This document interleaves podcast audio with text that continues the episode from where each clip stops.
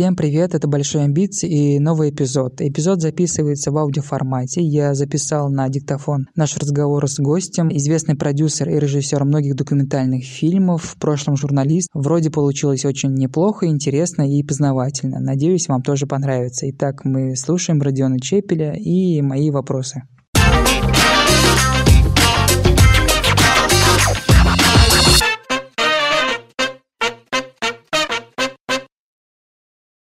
Вопрос такой, а, ну, в частности, про вас, если говорить, то вы кем себя больше считаете? Продюсером, режиссером, либо целым шоураннером? Потому что я в, в каком-то документальном фильме видел, что вы подписались в титрах шоураннер. А, я решил, что пол. сейчас такое время, что э, надо обязательно побыть и шоураннером тоже, потому что это слово, которое пришло на рынок сейчас и э, им часто пользуются. И вот ребята, которые создали там «Игру престолов», вот они себя называют не продюсерами или создателями, или там сценаристами, или режиссерами, а они шоураннеры. И все стали вслед за ними себя так называть. Э, Миша Зыгорь себя назвал так в применении к э, своему участию в проекте «Русские каникулы» с Натальей Водяновой. Первый. Он, он снимал и ездил с группой первые четыре серии, поэтому в первых четырех сериях он, а еще четыре серии я с ним вместе ездил, я сказал, Миша, ну, если ты шоураннер, то я шоураннер. Он говорит, да, окей, хорошо, и поэтому там я появился как шоураннер. А, кто я такой? Я и автор, и продюсер мне и тут есть очень важное разделение между этими двумя видами деятельности, потому что на нашем рынке или в нашем роде деятельности автор и продюсер это супер конфликтующие позиции. То есть автор всегда тянет продвинуть свою авторскую позицию, всегда защищает материал, защищает свое высказывание, продюсер отстаивает коммерческие интересы, сроки, э, запросы аудитории, и это чаще всего э, приводит просто к войне вообще. Э, и я на разных проектах реализую разные эти функции, часто бывает, когда и продюсер на проекте, и автор, и тогда этот проект под ним лежит э, бомба замедленного действия, и, слава богу, те люди, которые у меня в команде работают, они об этом знают, и они начинают брать какие-то функции продюсирования на себя, оттаскивать мои партнеры, соучредители нашей компании «Русский вон», э, начинают помогать, потому что у меня чаще всего авторские амбиции берут вверх над продюсированием, я говорю, ребята, ладно, давайте потратим тут еще денег, давайте здесь еще растянем сроки, нам еще надо еще что-то, потому что авторская, ну, ну вот это автор, он начинает перетягивать одеяло на себя, а продюсер говорит, во мне же, он говорит, ну, ладно, да, бери, пожалуйста, да. А потом считаем э, состояние проекта, текущий срез, и понимаем, что мы в минусе просто. И надо просто все резать, все сокращать. Правильно, я понимаю, что в организационном плане быть шоураннером выгоднее, именно в организационном плане, чтобы, так Выгоднее сказать, с какой точки зрения? С точки зрения личности, своей роли в проекте. Непонятно, на самом деле, шоураннер очень э, много должен делегировать. То есть э, ты как шоураннер э, пользуешься, ну, как бы сотрудничаешь, пользуешься услугами продюсеров, исполнительных продюсеров, сценаристов, заказываешь каждую частичку э, этого большого пазла, который представляет из себя проект, разным людям. Соответственно, твоя задача – это делегировать правильно, правильным людям. И здесь такой очень тонкий момент, связанный с тем, чтобы выбрать этих людей и правильно им раздать задание, потому что у тебя нет шанса ошибиться. Ты, как бы, ошибившись, ошибившись, будешь делать работу еще раз, значит, потратишь деньги, уже время протрачено, как бы ты опять в минусе. Поэтому тут надо, тут вопрос, кто ты вот по своему призванию. Нет такого, что где-то позиция более выгодная. Есть э, вопрос в том, что мне вот интересно было попробовать себя в разных ролях, и мне кажется, что вот именно вот вопрос делегирования, вопрос э, оправданного доверия другим профессионалам э, для меня такой болезненный, потому что я очень эмоциональный человек, и в производстве, вот внутри авторской позиции эмоции, эмпатия, вовлечение другого человека, его раскрытие, это очень хорошо, хорошее качество, которое работает на то, чтобы добывать качество качественный контент. Uh-huh. Если цинично говорить, да, это способы вынуть из человека то, что он даже тебе не был готов дать. А, эти эмоции помогают. Но эмоции, когда ты шоураннер, они тебя заставляют доверять людям, ну, часто неоправданно. И тогда все катится в нехорошую сторону. А, вот, поэтому здесь, наверное, надо прокачиваться еще. А, чисто по вашей биографии, если вы были как корреспондент-журналист mm-hmm. в Первом городском, э, когда произошла эта развилка, когда вы поняли, что вам интересна же именно документалистика и именно заниматься им? Возможно... На самом деле, мы, я же вот и говорил сейчас, когда мы общались mm-hmm. во время этого открытой лекции, как-то, или как назвать, семинара, я говорил о том, что все, чем мы занимаемся до сих пор, это эксплуатирование той же самой своей экспертизы, журналистской экспертизы. То есть мы не переставали быть не говорю мы, потому что я никогда не работаю один, это не индивидуальная работа, то, чем мы занимаемся. Вот, и просто востребованность нашей экспертизы, она немножко сместилась. А, аудитория у этой экспертизы есть, то есть есть люди, которым это нужно. Но раньше они были внутри э, аналитики на телеканалах, потом э, они уж это, это сместилось в интернет, в медиа, а потом этот интерес и этот, эта наша коммуникация сместилась в сторону стриминга сейчас. Э, куда это дальше пойдет, непонятно, но траектория такая, да, проще можно ее описать, что мы просто все время наращивали хронометраж.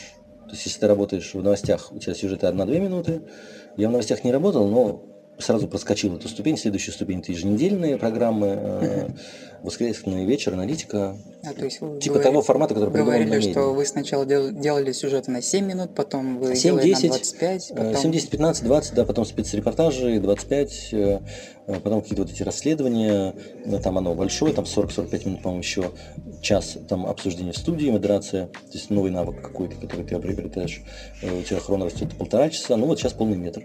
То есть, по сути, это просто увеличение хронометража, которое внутри, конечно, там ты обрастаешь какими-то новыми инструментами, новыми э, средствами удерживать внимание, потому что они разные. Э, удерживать внимание 5, 7, 10, 15 минут и полтора часа, как бы, ну, совсем с разными штуками ты работаешь. Но в целом, если просто говорить, да, просто хронометраж увеличивается всю жизнь. А почему вы называете себя внуками Парфенова? Просто интересно такое словосочетание. По возрасту, потому что подходим. На самом деле мы не подходим по возрасту. Мы э, его сын Иван, он, по-моему, младше меня, если я не ошибаюсь. А, и мы знакомы. С дочкой не знакомы. А, почему? В профессиональном смысле, потому что uh-huh. Леонид Парфенов создал свои намедни а, проект в, на НТВ в 90-е. Это был э, тот язык, который предложил для общения со зрителем, а другого не было никакого. Uh-huh. И он стал полностью легальным. Во-первых, было свободное телевидение частное, э, которое э, с острым фокусом подходило к разбору разных вещей. Э, чеченская война, выборы президента, все острые сюжеты, они как бы очень точнее не беспристрастно, пристрастно с разных позиций рассматривали, и это делали как-то это было основанием какой-то традиции. Те ребята, которые работали репортерами внутри э, намедни, это ну, известные сейчас люди. Это Павел Лобков, который непосредственно мой учитель в профессии, э, Вадик Токунев, который до сих пор ведет центральное телевидение, это Андрей Лошак, который там э, в более в позднем узгоре намедни работал, Катя Гордеева, которая тоже там есть еще, наверное, кто-то, которого я сейчас... Пивоваров? Пивоваров, да, конечно, безусловно. Да, даже ну, вот э, как бы этот костяк какой-то, да, это, ну, я, я бы сказал, что это дети. Uh-huh. Даже тот же Коля Картози, Николай Борисович сейчас, который глава... Пятница. Э, ну, да, в пятница, потом в суббота, да, они сейчас делают. Ну, в общем, крупный функционер такой телевизионный. Он был шеф-редактором на меди.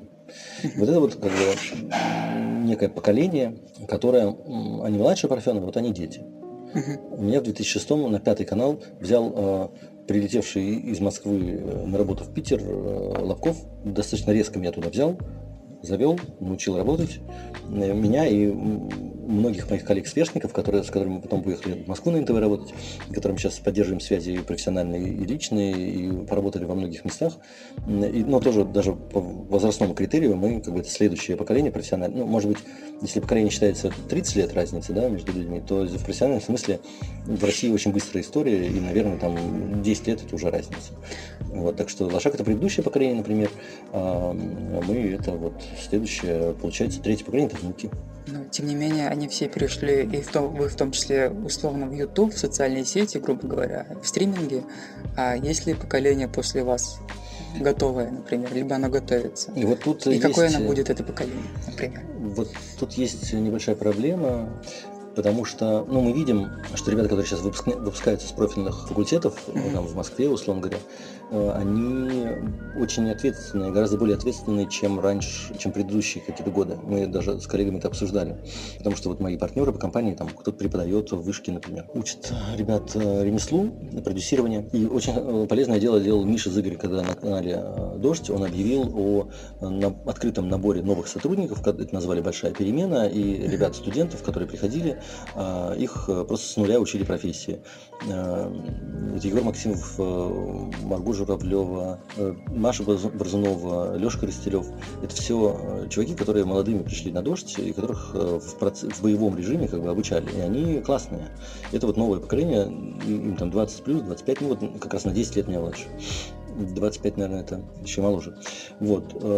Их можно назвать Э, плюс есть э, в... Ну, у любой какой-то мощной традиции есть последователи. У «Дождя» есть последователи. Э, у РБК, вот этой школы Осетинской, да, Баданина, есть молодые журналисты-расследователи, которые менее знакомы с телевизионным опытом, но они вот как бы двигают расследовательскую журналистику, которая до недавних пор существовала в России, сейчас уже непонятно, что с ней будет, всех признали иноагентами. Но, тем не менее, там тоже есть такие молодые ребята. Именно телевизионной журналистикой в смысле вот в том, котором мы ей занимались, мне кажется, нового поколения нет, потому что сама технология немножко изменилась и... Восприятие тоже, э, возможно. Ну да, вот эти вот какие-то репортажка вся... Сейчас э, репортажи все на Ютубе, и эм, конкуренции ТикТок, э, Зумеры. Ну да, более как-то все ушло в соцсети, и оно приобрело какую-то новую форму. То есть люди меньше готовятся заранее, э, более спонтанны. Этот контент, контент он э, меньшее количество времени готовится, и он такой более какой-то более с колес, более приближенный к прямому эфиру такой. Мне кажется, что просто из-за технологических изменений прямого наследования нашей профессии нет. Мне кажется, что она закончилась примерно так. Это как бы печально прозвучит, но на самом деле классическое телевидение такое, э, наверное, на нас закончилось. Сейчас уже все такие люди, которые бодрые и чем-то они пассионарно чем-то увлекаются, они идут скорее в соцсети. Мне кажется, там надо искать следующее поколение блогера. А насколько извечный вопрос, наверное, стоит этим а, людям доверять? плане достоверности стоит ли ну, доверять? Вот говорят, что в России нет института репутации. На самом деле, ну, как бы вот только репутация заставляет тебя доверять кому-то или не доверять. Что он сделал, э, как он обращается с информацией, косячил ли он в прошлом, какие за ним есть э, там вот а, грехи, в смысле проверяют информацию или не проверяют. Э, вот, мне кажется, что это. И мне кажется, что все косячат. То есть вопрос просто в том, что там в соцсетях аудитория очень чуткая, там очень быстро это все выясняется, и э, люди либо учатся, Э, либо отваливаются. Вот, так что мне кажется, что есть такое, конечно. Есть, ну, она везде есть проблема. Типа доверять этим источникам или не доверять. Много есть фейков. Э, fake news, ну, на телеканале Дождь эти вот ребята, упомянутые мной, даже основали свой собственный проект, который имеет свою отдельную популярность на Ютубе. Есть отдельный канал у них. Их очень хорошо смотрят. И это история про fake news. Очень много, ну, типа цифровая реальность, да, она очень легко как бы производит из себя э, факты и очень легко их подделывает. Поэтому, ну, конечно, рецепта прям как доверять нет, даже больше скажу, наверное, э, цифровая реальность, она скорее заставляет больше доверять и принимать на веру высказывания людей, потому что события развиваются так быстро, что некогда проверять. Ты просто либо доверяешь этому чуваку, вот он тебе рассказывает, потому что ты с ним в одной струе, в одном направлении, вы с ним думаете, испытываете одни и те же эмоции, имеете одно то же отношение к каким-то э, вещам. А, либо ты его не любишь, любишь другого. И не важно, что он тебе говорит, правду или неправду, просто вы с ним на одной волне. Вот мне кажется, что сейчас уже про это такая история. А вот, например, сейчас было, было образование телевизионное телевизионной журналистики. Сейчас а, все журналисты перешли на YouTube. Возник вопрос у нас, кстати, с коллегами, а будет ли образование по ютубингу, например? Будут ли учить, как вести YouTube, как так делать есть же, форматы он, есть, же, есть же смешная шутка про этого Ильяхова, который курс по речи, э, типа, у него последний курс, это 84% скидка на курс о том, как делать онлайн-курсы. Э, ну, я к тому, что все, все ютуберы же, они же как-то все инстаграмщики, они же как-то друг друга все учат, у них там есть uh-huh. свои какие-то эти марафоны, какие-то там курсы, вон Митрошина постоянно там свой инстапрожектор проводит, мотивирует как-то людей. Вот. Там это все как раз, мне кажется, такое мощное комьюнити, которое там обмен информацией очень развит. Мне кажется, что это уже происходит. По поводу документалистики, а, а, расскажите, например, а, какими качествами должен обладать документалист? Как автор документального кино, возможно, либо как режиссер документального кино? Независимое мышление, а, то есть если ты ориентируешься на каких-то авторитетов, то ты должен про себя это как минимум понимать и в себе это как бы знать что ты склонен думать как кто-то, и это делает твое мышление независимым, когда ты знаешь, от кого ты зависим. А, так вот, эта независимость в мышлении, способность сопоставлять разные которая дает тебе возможность, в свою очередь, сопоставлять разные точки зрения и как бы из них выбирать, ага, эти разные точки зрения, у них есть все равно что-то общее, это общее имеет основание, даже чтобы об этом думать и дальше и смелость, мне кажется, это тоже граничит с этим, потому что независимость точки зрения, а, для того, чтобы иметь независимость точку, независимую точку зрения, нужно быть достаточно смелым человеком, в смысле, что тебе пофиг, что другие думают иначе. И мне кажется, что ну, такая смелость, она не в смысле храбрость, в смысле как бы отсутствие чувства страха, не в этом смысле. Страх это хорошее чувство вообще. Ну, как бы свою жопу надо беспокоиться, потому что иначе ты получишь как бы, по ней. И будет больно, неприятно, и можно еще потерять что-то, и твоим близким будет неприятно тогда. Вот, поэтому страх, мне кажется, это очень хорошее чувство вообще. Оно имеет отношение к чувству самосохранения. Вот. А смелость именно в смысле, ну, дерзости, типа. То есть э, способность действовать без оглядки на э, мнение окружающих. Потому что э, любое, ну, в нашей э, вот этой профессии очень важно сказать что-то новое или там добыть что-то новое. Вот это вот это вот новое, оно чаще всего э, будет встречать сопротивление, потому что ну, новое никому как бы это сложно, это требует каких-то затрат. Э, Концентрация э, внимания. У людей всегда, ну, э, все люди сложно к новому привыкать, потому что мозг устроен так, что он э, адаптируется к ситуации э, и старается ее решить наиболее простым путем, а наиболее простой путь это тот, который уже ты делал. Э, действия, которые ты уже предпринимал. Поэтому любое новое действие – это формирование новой нейронной цепочки, а вся эволюция человека заточена по то, чтобы так не делать. Поэтому новое – это херово как бы. Э, поэтому, чтобы тебе быть поставщиком нового, тебе надо идти против э, э, большего количества людей, потому что большее количество людей склонны думать и делать как обычно. А ты должен делать э, как необычно, потому что в этом, собственно, природа э, твоего занятия. И она, ну, как бы противоестественна в каком-то смысле. Ну, а драйвер всего это любопытство. Ну, то есть mm-hmm. ты должен быть очень любопытным человеком. Ну, также в СМИ, э, я так понял, вас называют то ли не самым наглым э, журналистом. Я не знаю, не знаю про это. Так, я, да? так, я так понял. Это хороший комплимент, мне кажется. То есть вы считаете себя ну, наглым журналистом, наглым документалистом? Но наглость, мне кажется, это здоровая вообще черта. В том смысле, что надо иметь наглость э, заявлять о своих амбициях, надо иметь э, наглость иметь эти амбиции, говорить о том, что эту тему буду делать я. Э, мне кажется, что это хорошая штука. Ну и журналисты вообще в принципе наглые люди. Ну то есть как бы иметь наглость задать какой-то вопрос, uh-huh. и вообще задавать вопрос, это в принципе достаточно наглая позиция, потому что ну большая часть людей вопросы не задаст, просто мимо пройдет. А ты обращаешь внимание. Ну так что мне кажется, что это комплимент. А что по поводу региональной истории, то есть у меня участи есть некий, не, тоже некая вторая миссия, это сделать некий документальный проект про регионы, либо же некая региональная команда сделает некую большую историю, которая исходит из региона, и это все будет э, тиражироваться там в стримингах, на телеке, в СМИ, то есть насколько вы верите, что региональная история может быть востребована да, может, конечно. аудитории? Нет, это сто процентов. Ну, мне кажется, что в России очень много фактуры, которая вообще не задействована. Посмотрите на сериал «Топи», да, да. Посмотрите, Топи э, по сценарию Глуховского. Это, ну, он был одним из топов э, просмотров в русских стримингах в этом году. И это путешествие москвичей в глушь в провинцию. Мне кажется, что в принципе это такой образ того, что могут дать людям стриминги подписаны на них это в основном москвичи, а путешествовать они будут именно вглубь России, uh-huh. в своем как бы в виртуальном пространстве стриминга. Это открытие России в каком-то смысле. Так что, конечно, э, именно провинция, как вы выразились, да, выразились регионы, Регион. именно регионы дадут э, пищу для фактуры. Mm-hmm. Ее неоткуда просто брать уже, как бы все э, сериалы типа Духли, ну, фильмы типа Духлис, они уже вышли, все, все понятно про московских этих белых воротничков. Э, возможно, там действительно, как по Перевину, они там, когда свои мозги в банке переместят и будут хранить отдельно от тела, тогда родятся какие-то новые сюжеты, но в принципе все понятно там. Я немножко это поверхностный любительский взгляд, но тем не менее, в каком-то общем смысле. Но в регионах при этом такое богатство фактуры, что, ну не знаю, вот сериал, ну, там, тот же про перевал Дятлова, да, это тоже шаг в эту сторону. И Иван, шагов... Иван Ургант и Познер тоже делают документальный сериал про регионы России.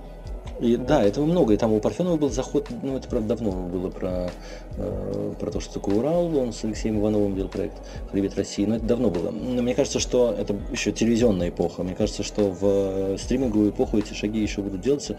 Конечно, им нужен хлеб, им нужен контент какой-то всем этим продюсерам. И э, регионы, как вы говорите, ну то есть просто Россия на самом деле. Это то, что куда они пойдут за этим контентом. Так что там за этим будущее вообще. А есть какой-то универсальный совет для региональных авторов, да, которые хотят сделать некое большое кино, документальное в том числе? Не выпендриваться, а, а, читать а, классиков и делать, как говорят классики. Mm-hmm. Есть куча инструментов, которые... То есть, если ты чего-то не делал, это значит, что ты с первого раза чего-то не сделаешь хорошо. Поэтому, если ты хочешь начать что-то новое делать, опирайся на тех, кто э, уже что-то крутое сделал. Роберт Маки эм, «История на миллион долларов». Книжка о том, как писать сценарий. Таких книжек много. Адаптация на русский язык – это Александр Бита. Это вопрос, э, это технология того, как сюжет из реальной жизни взять и переработать его в сценарий. Это достаточно сложное преобразование, которое не очевидно на первый взгляд, не очевидно любителю. Там нужно много ментальных усилий предпринять, не свойственных нашей повседневной жизни, не, ре, не реализованных э, в нашей повседневной жизни, чтобы этот э, сюжет взять и переварить в себе в конструкцию сценарную. Э, но, тем не менее, эти инструменты, они лежат. Пожалуйста, PDF-ка с фильмом болтается ВКонтакте, как бы скачивай, не хочу и читай. И очень просто написано. Э, вот. Поэтому мне кажется, что не надо выпендриваться, как бы надо брать э, старые технологии и просто те истории, которые у вас лежат, их осмысливать пользуясь этими технологиями, потому что именно этими технологиями пользуются любые профессионалы. И тогда это и будет профессиональный разговор между вами, как э, людьми, которые э, видят э, и хотят сделать какой-то контент, и продюсерами, которые этот контент смогут доставить э, к аудитории. Вот вы получили звание автора года по версии GQ в 2017 году. Как изменилась... Да, автор позапрошлого года. Как да, э, как изменилась жизнь после этого в плане карьеры, мне кажется, никак, но э, в общем смысле, но э, любая такая э, публичная какая-то э, отметинка, медалька, э, которая означает общественное внимание, она легализует э, тебя все больше и больше такими мелкими шажками легализует у все большего круга людей. И эти люди как являются и аудиторией, и потенциальными какими-то контрагентами в создании контента. То есть, ну, это, да, это то, что называется имидж имидж в какой-то момент начинает э, работать и помогать. И в какой-то момент, наверное, это стало происходить, но не было одного э, Э, какого-то рубежа, и не было какой-то одной вехи. Мне кажется, вся совокупность вообще того, что ты делаешь за жизнь, э, профессиональную жизнь, творческую, вся начинает в какой-то момент... Э, ты сначала ты толкаешь этот состав, uh-huh. потом ты в него садишься, и он уже тебя толкает дальше. Но важно, чтобы потом он тебя толкал в ту сторону, куда ты хочешь, а не ехал в своем каком-то рандомном направлении, а ты бы этому подчинялся. Вот за этим надо следить. Понял. Ну, последний вопрос тогда. Ваши карьерные амбиции, творческие амбиции. Поделитесь ими, какие у вас есть? Ну, вот а, в одной амбиции заявил ОК, сервис на прошлой неделе. Э, в середине декабря они объявили, что мы будем делать фильм про Афганистан, рабочее название «Афганский синдром», о том, о той роли, которую Афганистан э, сыграл в истории России. А эта роль, она очень многогранна, и она не оценена до сих пор. Как мне кажется, очень много явлений в нашей жизни, они являют, имеют своим истоком Афганистан, и это не только э, бойцы, э, которые получили посттравматический синдром, э, вернувшись с этой войны. Там очень много про нас, про то, как мы живем, про то, как устроено наше общество, э, и мы не замечаем, что оно вот, э, это очень многое, оно родом из Афганистана, не географически из каких-то там этих горных гряд Гиндукуша, а из этой ситуации вовлечения России в черную дыру конфликта в Афганистане. И мне кажется, что в следующем году будет параллельно несколько проектов, в которых постепенно все услышат, э, и мы постараемся делать так, чтобы о документальном кино говорили и его смотрели. Спасибо. Итак, это был Родион Чепель, а, известный режиссер и продюсер документальных фильмов. Надеюсь, выпуск вам понравился, особенно понравился аудиоформат а, нашего разговора. И я думаю, что мы будем продолжать а, подобный формат и уже с другими гостями. Выцеплять, так сказать, интересных гостей, задавать им короткие вопросы и получать очень интересные ответы. А по поводу нашего эпизода, я очень рад познакомиться с этим человеком и надеюсь, когда-нибудь я его встречу еще раз раз, и мы сможем уже более детально и подробно поговорить на тему документалистики. Всем пока и всем удачи!